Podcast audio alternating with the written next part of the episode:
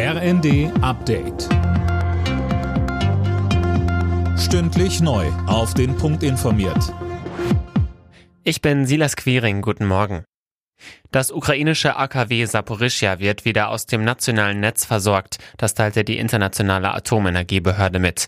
Das Kraftwerksgelände wurde in den vergangenen Wochen immer wieder beschossen. Zuletzt hatte das AKW keine externe Stromversorgung mehr und war komplett auf seine interne Versorgung angewiesen.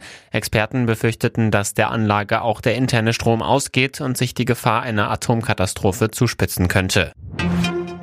Die Stadtwerke müssen, ähnlich wie die großen Unternehmen in der Energiekrise, mit einem Rettungsschirm unterstützt werden. Das fordern die Ministerpräsidenten von Bayern und Niedersachsen, Söder und Weil in der Bild am Sonntag.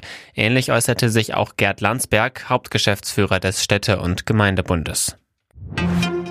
Bei der EU-Kommission kommen heute Finanzhilfen für Ungarn auf den Tisch, zumindest thematisch. Die Behörde will entscheiden, ob dem Mitgliedsland die Mittel gekürzt werden. Imme Kasten. Die EU-Kommission wirft Budapest schwerwiegende Grundrechtsdefizite vor. Außerdem tue die ungarische Regierung nicht genug gegen Korruption. Brüssel hatte deshalb den sogenannten Rechtsstaatsmechanismus aktiviert. Der erlaubt Mittelkürzungen. Ungarn hat jetzt angekündigt, einzulenken. Dafür sollen im Eilverfahren Gesetze beschlossen werden. Auch eine Korruptionsbekämpfungsbehörde ist geplant. Bleibt abzuwarten, wie die EU-Kommission heute nun entscheidet. In der Fußball-Bundesliga steckt der FC Bayern weiter in der Krise. Beim 0 zu 1 in Augsburg gab es nun die erste Saison-Niederlage. Es ist die vierte Ligapartie ohne Sieg für die Münchner. Dortmund hat das Revierderby gegen Schalke mit 1 zu 0 für sich entscheiden können. Die weiteren Ergebnisse. Gladbach-Leipzig 3 zu 0.